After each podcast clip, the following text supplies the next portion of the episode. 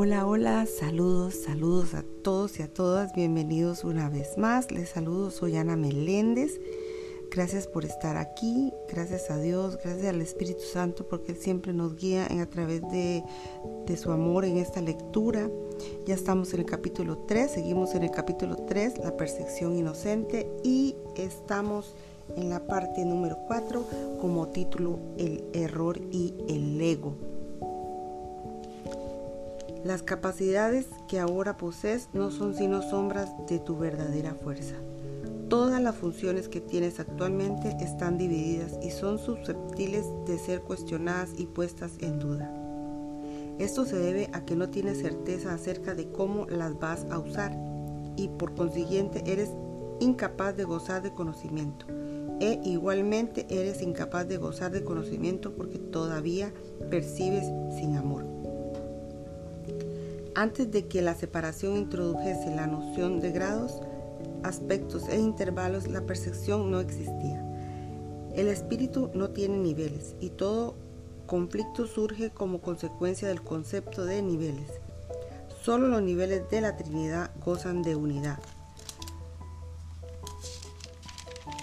Los niveles producidos por la separación no pueden sino estar en conflictos esto se debe a que ninguno de ellos significa nada para los demás. La conciencia, el nivel de la percepción, fue la primera división que se introdujo en la mente después de la separación, convirtiendo a la mente de esta manera en un instrumento perceptor en vez de en un instrumento creador. La conciencia ha sido correctamente identificada como perteneciente al ámbito del ego.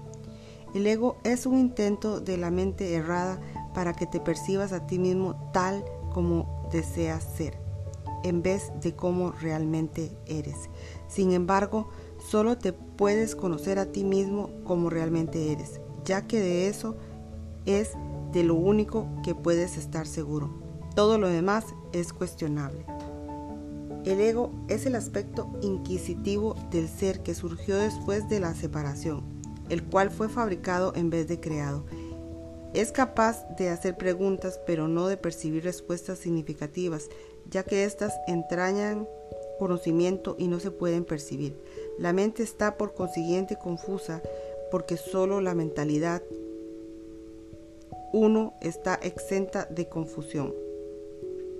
Una mente separada o dividida no puede sino estar confundida tiene necesariamente que sentirse incierta acerca de lo que es y no puede sino estar en conflicto, puesto que está en desacuerdo consigo misma. Esto hace que sus aspectos sean extraños entre sí y esta es la esencia de la condición propensa al miedo en la que el ataque siempre es posible. Tal como te percibes a ti mismo, tienes todas las razones del mundo para sentirte atemorizado. De ahí que no puedas liberar del miedo hasta que le des, te des cuenta no solo de que no te creaste a ti mismo, sino de que tampoco habrías podido hacerlo. Nunca podrás hacer que tus percepciones falsas sean verdaderas y tu creación no se ve afectada en modo alguno por tu error. Por eso es por lo que, en última instancia, tienes que optar por subsanar la separación. No se debe confundir a la mente que goza de conocimiento con la mentalidad recta, ya que solo esta última está vinculada a la percepción verdadera. Puedes estar en, tu mentalidad recta o en tu mentalidad errada, y aún esto es cuestión de grados, lo cual demuestra claramente que ninguna de ellas tiene nada que ver con el conocimiento.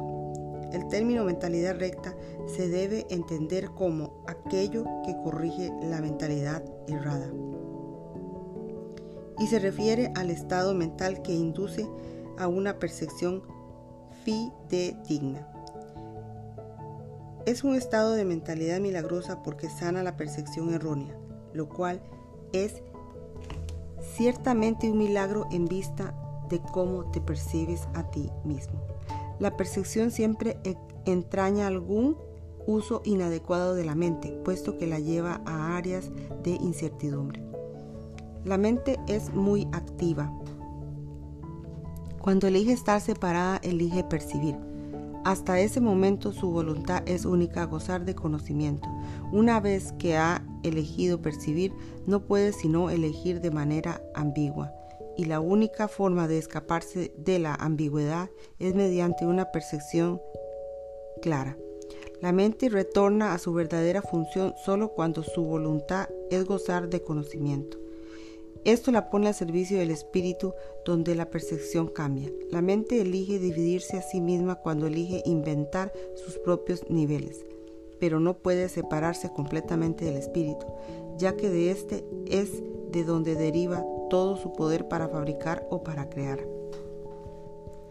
Aún en la creación falsa, la mente está afirmando su fuente, pues, de otro modo, simplemente dejaría de existir. Esto último es imposible no obstante, ya que la mente le pertenece al espíritu que Dios creó y que, por lo tanto, es eterno. La capacidad de percibir hizo que el cuerpo fuese posible, ya que tienes que percibir algo y percibirlo con algo. Por eso es por lo que la percepción siempre entraña un intervalo o una interpretación que el conocimiento no requiere.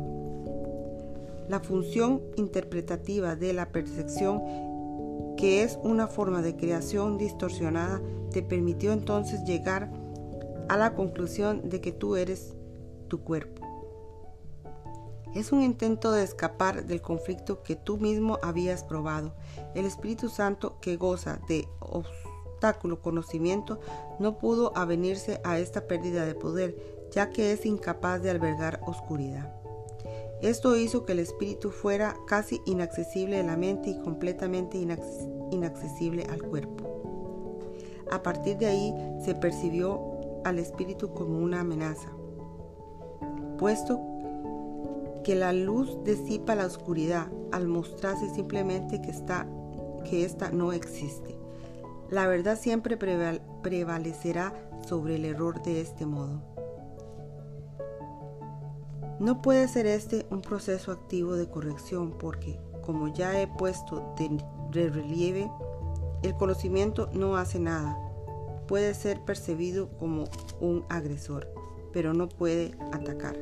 Lo que tú percibes como su ataque es tu propio vago reconocimiento de que el conocimiento siempre se puede recordar al no haber sido nunca destruido. Dios y sus creaciones permanecen a salvo y, por lo tanto, saben que no existe ninguna creación falsa. La verdad no puede lidiar con los errores que tú deseas conservar. Yo fui un hombre que recordó al Espíritu y su conocimiento. Como, como hombre no traté de contrarrestar los errores con el conocimiento, sino de corregir el error de raíz. Demostré tanto la importancia del cuerpo como el poder de la mente. Al unir mi voluntad con la de mi Creador, recordé naturalmente al Espíritu y su verdadero propósito. No, puedo, no puedo unir tu voluntad a la de Dios por ti, pero puedo borrar todas las percepciones falsas de tu mente si la pones bajo mi tutela. Solo tus percepciones falsas se interponen en tu camino sin ellas no hay duda de la alternativa que elegirías, pues una percepción sana introduce a una elección sana. No puedo elegir por ti, pero puedo ayudarte a que elijas correctamente. Muchos son los llamados, pero pocos los escogidos. Debería rezar. Todos son llamados, pero solo unos pocos eligen escuchar. Por lo tanto, no eligen correctamente. Los escogidos son sencillamente los que eligen correctamente más pronto. Las mentes rectas pueden hacer esto ahora y de este modo hallar descanso para sus almas. Dios te reconoce solo en paz y eso es y esa es tu única realidad. Hasta aquí el capítulo 3 de la percepción inocente, inocente.